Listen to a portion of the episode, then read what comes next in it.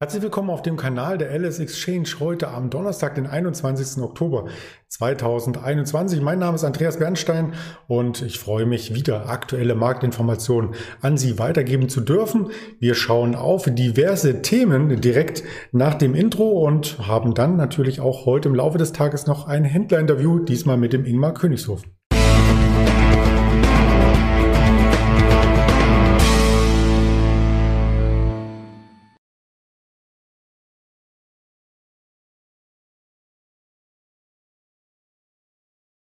Und das möchte ich ins Bild bringen, nicht nur die Themen, sondern auch das Programm hier. Die Themen sind schon skizziert. Wir sprechen über den DAX, der weiter konsolidiert, über den Dow Jones, über den Bitcoin und über die deutsche Börse. Die hat nämlich gestern Zahlen geliefert und 11.30 Uhr sprechen wir auch über Zahlen, über Quartalszahlen und zwar von Tesla vorrangig. Also das Thema klammere ich heute am Morgen aus. Das wird 11.30 Uhr von Ingmar Königshofen nochmal ausführlich dargelegt. Ja, gestern hat der DAX sehr, sehr zackig begonnen. Die meiste Bewegung oder die größte Bewegung vollzog sich direkt zum Handelsstart um die 470 gestartet. Das war auch der Bereich, den wir in den Vortagen immer mal wieder als Boden gesehen hatten. Und dann ging es nach oben, ging es über das Dienstagstief, über das Mo Mo Dienstags hoch. Entschuldigung, montags hoch und rein in die Kurslücke vom Wochenstart. Die wurde aber nicht ganz geschlossen und wenige Minuten später trafen wir wieder auf die 15.500 zurück.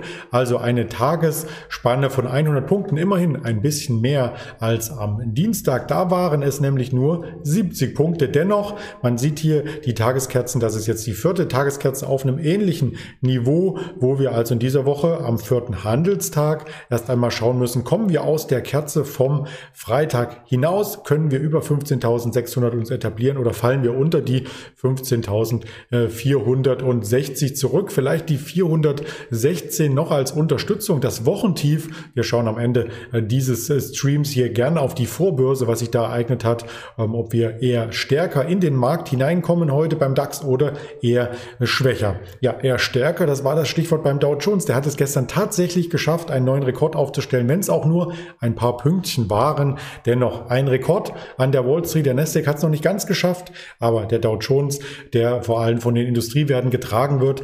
Die Bankenwerte hatten in der letzten Woche tolle Zahlen gemeldet. Also insofern ist die Old Economy weiter auf Fahrt, auch wenn äh, Corona immer noch ein Thema ist, auch wenn es die Lieferengpässe gibt und auch wenn die Inflation eine tragende Rolle spielt bei der Markteinschätzung vieler Marktteilnehmer, ja, es gibt einfach auch eine Art Anlagenotstand. Also es wird nach verzinslichen Dingen gesucht und das sind nun einmal Aktien, weil es bei vielen auch Dividenden gibt oder zumindest Kurssteigerungen, wie man hier sieht. Und auch andere Assetklassen profitieren davon, dass die Anleger natürlich ihr Geld anlegen wollen, sonst wären es keine Anleger, wie zum Beispiel der Bitcoin. Der ist gestern auch über das Rekordhoch ähm, empor geklettert, ist aktuell aber wieder zurückgefallen. Also vielleicht da, und da gibt es die Spekulation unter Charttechnikern, ob das ein Doppeltop werden könnte, ähm, hat der Bitcoin dann um die 65.000 jetzt erstmal einen Widerstand. Wenn er darunter schließen sollte heute, dann ähm, stehen die Chancen für eine Korrektur ganz gut, charttechnisch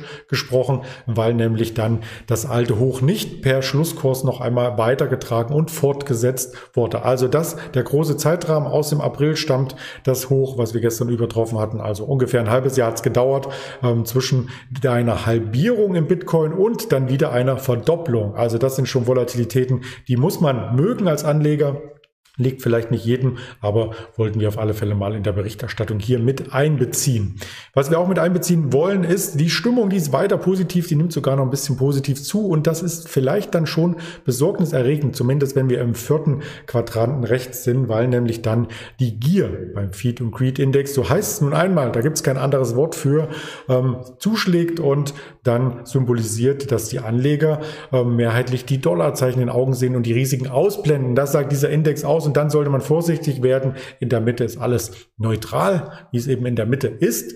Ähm, aber wenn ein Extrembereich angelaufen wird, dann gehen für viele die Alarmlämpchen so ein bisschen an und ja, noch ist es nicht so weit. Wir werden sie entsprechend hier jeden Morgen updaten. Wir möchten Sie auch updaten über Quartalzahlen. Ich sagte schon, gestern kam Tesla, da sprechen wir mit Ingmar Königshofen drüber, aber es kam auch, kam auch Zahlen von der deutschen Börse und das ist eng verbandelt mit dem Hintergrundbild, was ich hier habe, nämlich die Kurse sind auf der einen Seite positiv grün, auf der anderen auch dunkel, weil man natürlich als Verbraucher mit den Energiepreisen erstmal umzugehen ähm, lernen muss. Also E.ON hatte ja vor zwei Wochen gemeldet, dass sie keine neuen Gaskunden annimmt. Das haben sie jetzt wieder äh, revidiert. Jetzt nehmen sie wieder Gaskunden an. Die Verträge sind neu gestrickt, ähm, ein Stück weit, aber die Sorgen sind natürlich da und bei vielen Unternehmen werden diese hohen ähm, Energiekosten direkt weitergegeben. Gestern hatten wir als Thema die Brauereien, die das Bier um 50 Cent erhöhen wollen im Frühjahr, die großen drei deutschen Brauereien und das wird sicherlich auch noch noch andere Branchen treffen.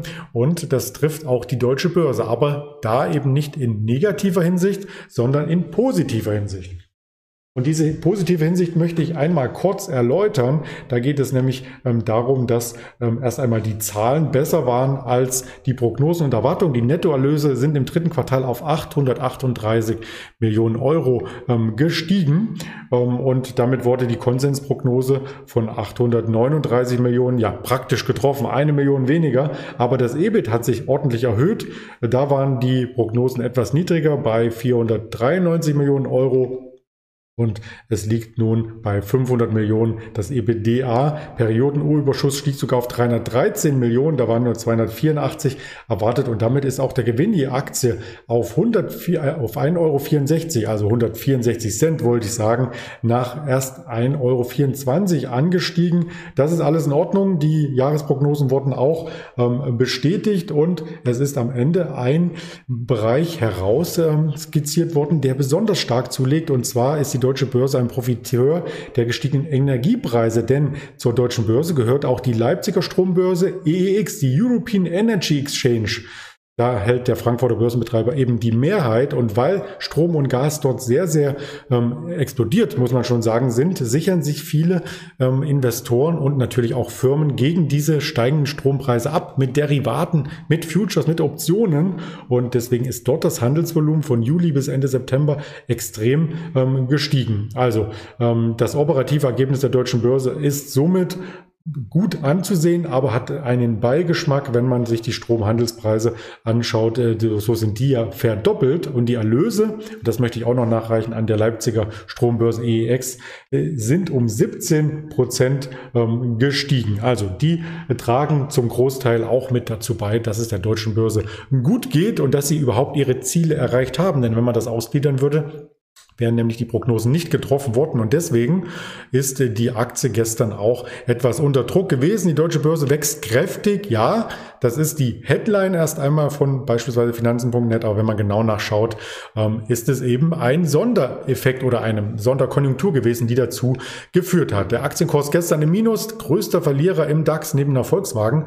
Und ähm, hier im Chartbild sieht man, dass im Grunde genommen seit Jahresanfang zwar noch ein Gewinn übrig bleibt, aber die Aktie auch nicht sonderlich wirklich stark den Markt outperformte, also gar nicht outperformte, mit dem Markt ein bisschen nach oben lief, aber hier wenig Spektakuläres zu sehen ist. Man wird ähm, dann schauen müssen, ob die normalen Umsätze auch bei den Anlegern an der deutschen Börse zu einem guten Ergebnis führen und wie dann das vierte Quartal ausfällt. Vielleicht in einer Herbstrallye, in einer Jahresendrallye kann auch das noch einmal anziehen. Wir sind gespannt auf jeden Fall und wir schauen auf die Quartalzahlen von heute. Da kommt Adva, da kommt eine American Airlines, eine Intel Intel wird heute melden und eine SAP aus dem DAX in den USA, eine Snap One, eine Software AG über all die Unternehmen hatten wir immer mal wieder berichtet und werden wir auch weiter tun. Bei dem Wirtschaftstermin ähm, gibt es heute 14.30 Uhr den Blick auf die Erstanträge auf Arbeitslosenunterstützung, auf den Filifed Herstellungsindex und auf die EU-Verbraucherpreise 16 Uhr, 20 Uhr noch das monatliche